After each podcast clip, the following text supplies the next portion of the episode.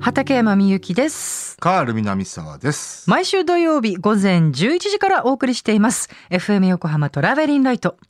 この番組内で毎週いろいろな切り口で洋楽をご紹介しているヒッツボックス今回はレコード万歳恒例アナログレコードで聴くディスコソングスペシャルでした。イエーイ。もうね時間があっという間なんだよね本編でね、うん。でまあ、今回はね、はい。番外編だったんですよね。あの、はい。い、つもは洋楽の、えーかつてのヒットソングをね。えーはい。今日、ね、ご紹介するんですけど、はい。えー今日はね、えーまあ堤恭平さん特集があったということで、はい、えー和製洋楽のディスコヒット、面白かったですねはい、えーというものをねお届けしましたね。はい。はいこの特集をお送りした後、放送で語りきれなかったことを、カール南沢さんに語っていただきます。それではまず、2020年10月24日に放送したヒッツボックス。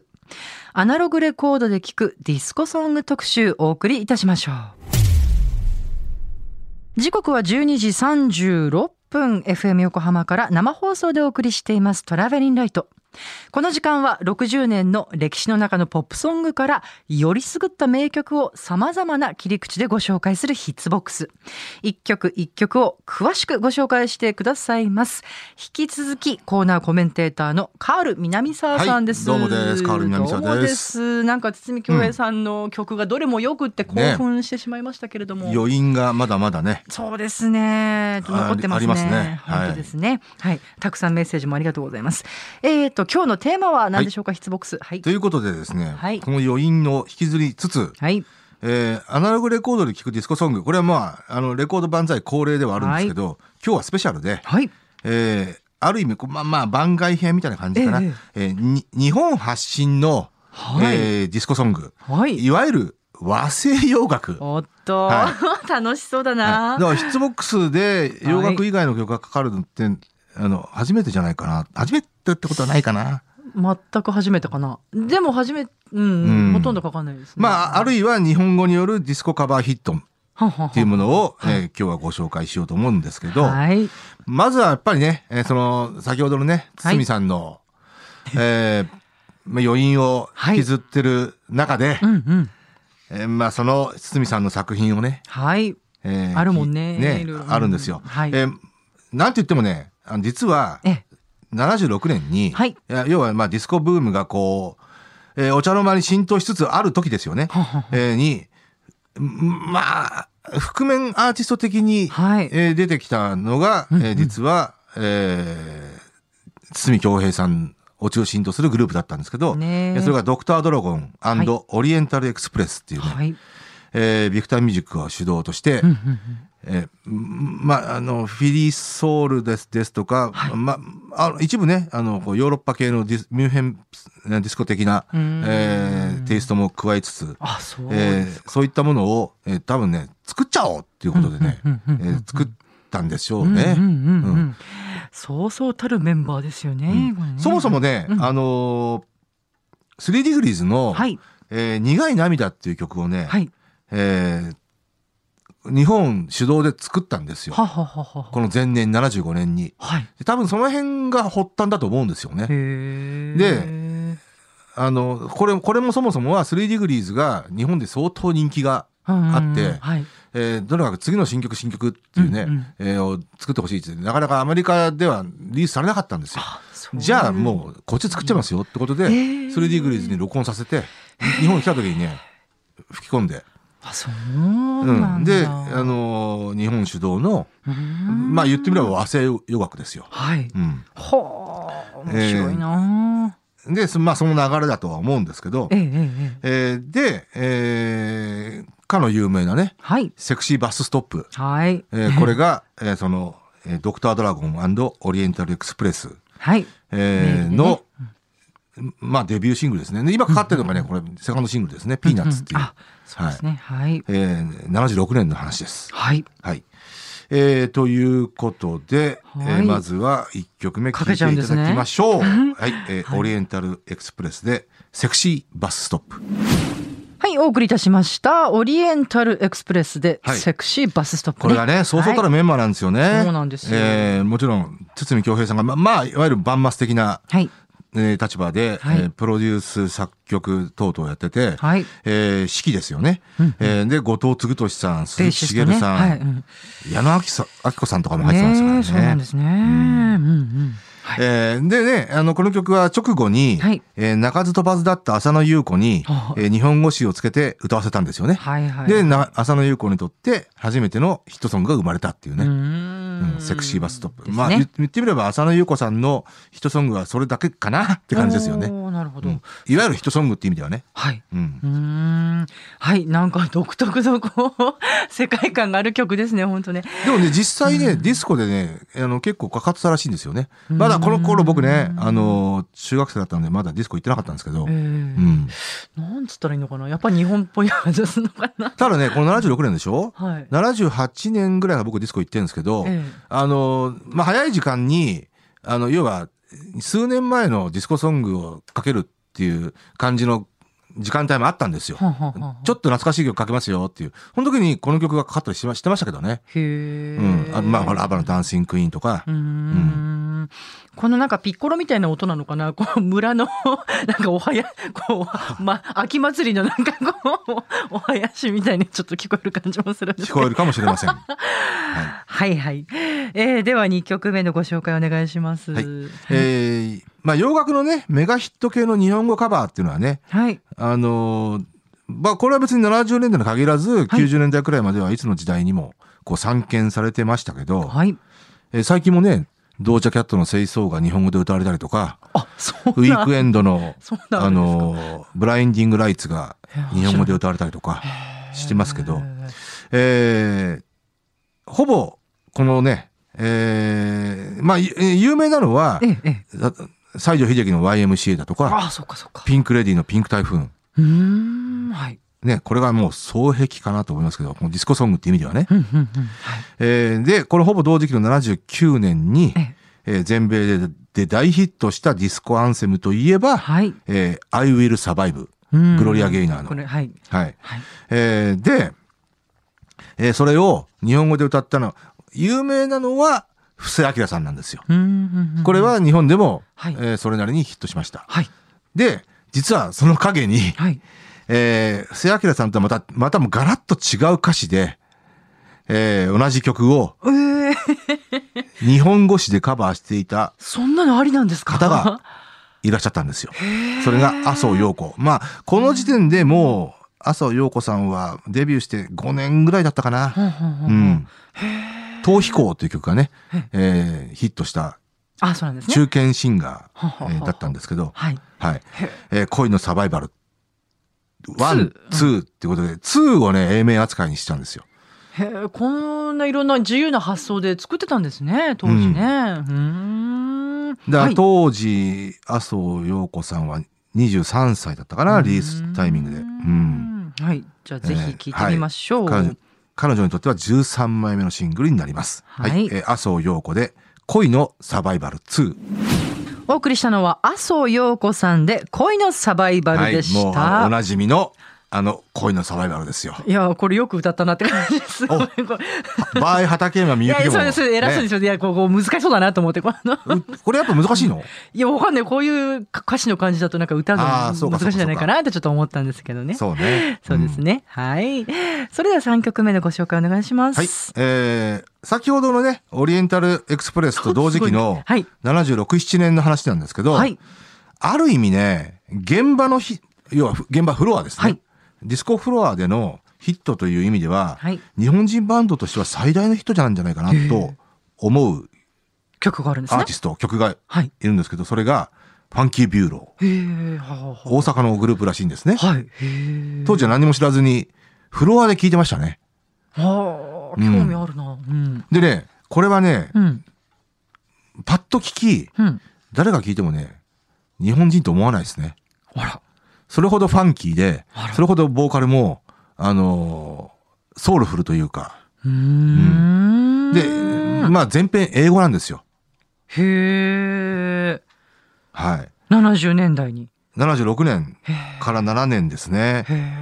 あのー今日聞くのは、はいえー Clap Your Hands Together っていう曲なんですけど、はえーこれがまあ一番フロアでヒットしたんだと思うんですよ。これ実は僕も、えーさっき、さっき言った通り、78年ぐらいに、はい。ちょっと前のきあのヒットソングですよっていうことで、よく、よくかかってたんですよ。へえ。はい。うん。よくフロアで聞いたんですよね。うんうんうん新宿系のディスコで。日本人バンドって聞いてびっくりしたんじゃないですか？いや、だから全然何も知らずに、うんあ、この曲いいよなと思ってたんですよ。おでね、後に80年代入ってからね、これ、これ実は日本人だったんだよと聞いて。あ、じゃあ結構後になって結構びっくりしたへえ。ら当時も多分受け手側は、はい。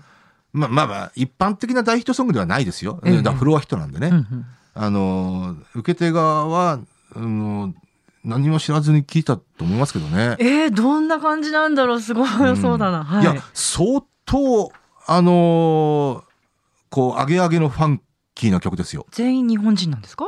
えっ、とね、ボーカリストが、うんえージャマイカの方だったのかな？そこは大きいですね。うんちゃんとこう、まあ、英語がね。そうねまあ、うんネイティブだ。はい。うーん。これハッスル本田さんという人がプロデュースしていて、まあこれビクター絡みですね、これも。ハッスルホンダ。ビクターの方なんですよ。へえ。ちょっと、はい。じゃあ早速聞いてみましょう。まあシングルはね、ブギーウォーク、ディスコジャックっていうのいろいろありますけど、この曲が第3弾シングルで、えーフロア最大のヒットになったと思います。えーはいファンキービューローで、 Clap Your Hands Together。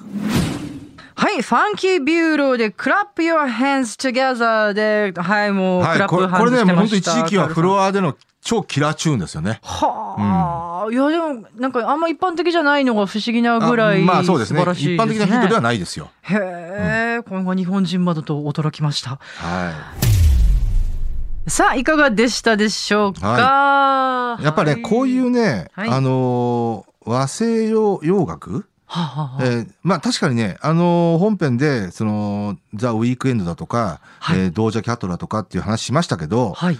えー昨今はやっぱりね、減りましたね。うんうんうんうんうんあのーそれは、まあいろんな要因があると思うんですけど、うん。なんなんでしょうね。いや、あのー要は、あーやっぱりね、70年代、60年代、なら60年代、70年代、80年代っていうのは、はいえーまあその洋楽の、えー海外でのヒットソングがあって、えある、さっきの 3D グルーズじゃないですけど、あるアーティストが、え出して、やっぱり数年出さない時もあるじゃないですか。だったらもう日本で作っちゃうよっていう発想だと思うんですよ。ねえ。うん。うーんえーあるいは、まあ、こういう曲だったら、えまあ、言う、まあ、言い方語弊ありますけど、あの、こういう曲だったら、あの、まあ、パクって作っちゃえば、同じくヒットするんじゃないの？っていう。あの、別に海外に発信するわけじゃないから、うんうんうん日本国内だけでえーヒットすればいいんじゃないの？っていう、もう待ちきれずに。まあ、発想ではあると思うんですよ。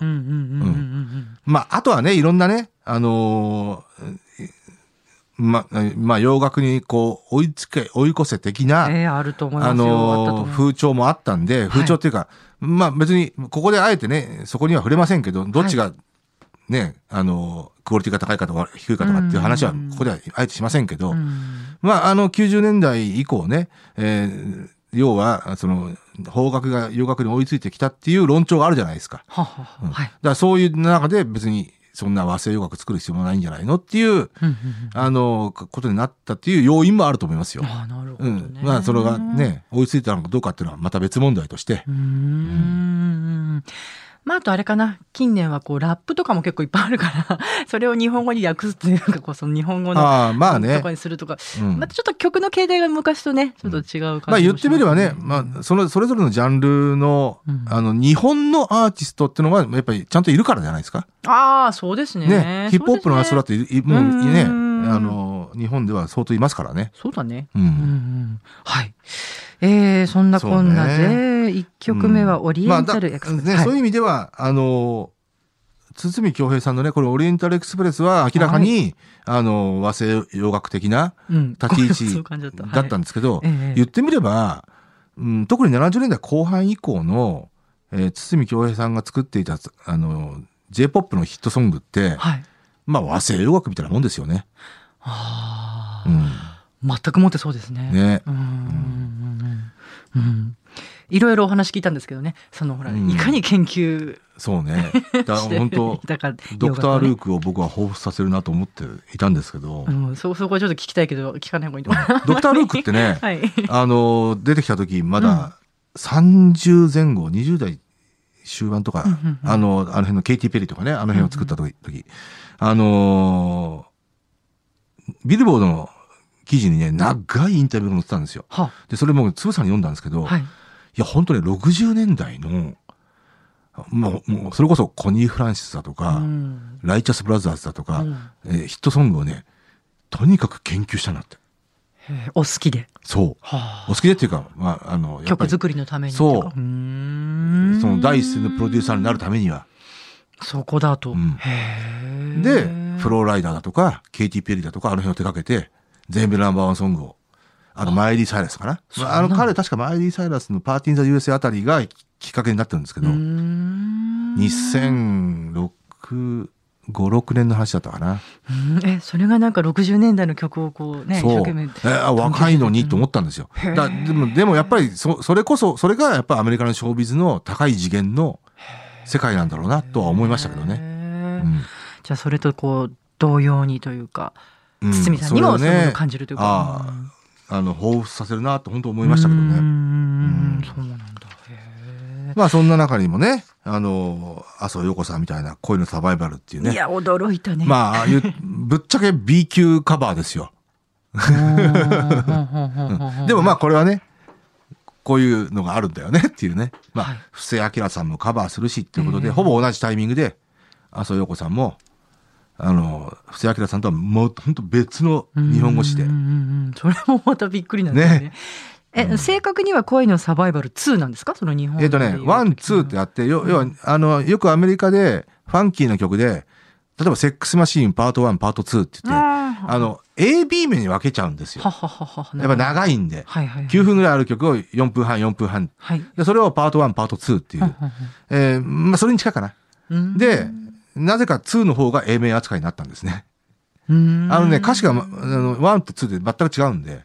あそうなんですね。うん。ただサビは一緒ですけどね。うんうんうんそうなんだ。うんはあ。別れの歌なんですよ。はあそもそもね、グロリア・ゲイナーのはい恋のサバイバルっていうのは、えーこれも、あの、ああんお女から男への見下り犯なんですよね。で、私はもう、あんたなんかいなくたって、I will survive ですよと。あの、女の自立を促す。だだからこそ、後にアメリカでかなりな、まあ、女性支援のアンセムになってるわけですよね。そういうことなんですね。だからいろんな場面でやっぱ I will survive 使われてますよね。はははで、で、麻生陽子さんは、はいまあ、ちょっとそれに近い感じの歌詞感ですけどね。はうんやっぱあのね二人の男を同時に愛しちゃうんですよ。で、二人の男バイバイしちゃうよっていう。まあ、うんそれに近いのかな近くねえか。海外の感じとはちょっとまたちょっと違うかもしれないですけど、そうねっていいね。はい。いやー、なんか、いろんな歌手の方がいらっしゃるんだなうんあとね、麻生陽子さんはね、えっ、と、この前後ですね、これ前だったかな。はい。あの、アリシア・ブリッジスの I Love the Nightlife っていう曲がトップ10ヒットになってるんですけど、はアメリカでは。それをね、日本語カバーしてるんですね。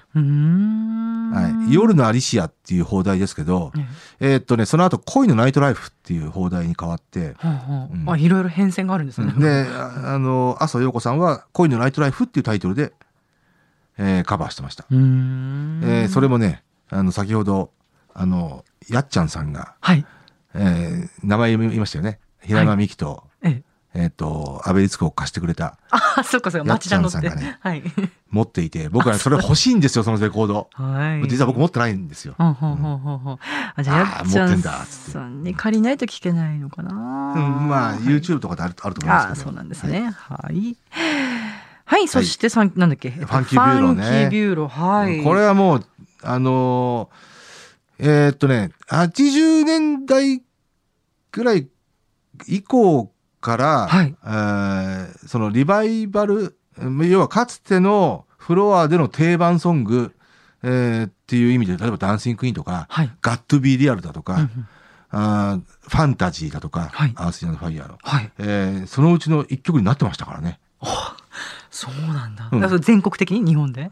えーでだディスコだね。ディスコで？うんうんその大阪だけじゃいなくて。や、まあもちろん、あの、いわゆるその EDM みたいな、あの、要はニ、ニューウェーブとか、うんそういうのがかかるようなところではかかんないですよ。うんうんうん。あのいわゆるソウル系の箱ですね。うーんだから、あの、ダンスクラシック系のあの箱とかでも、たまーにかかってましたけどね。へえ。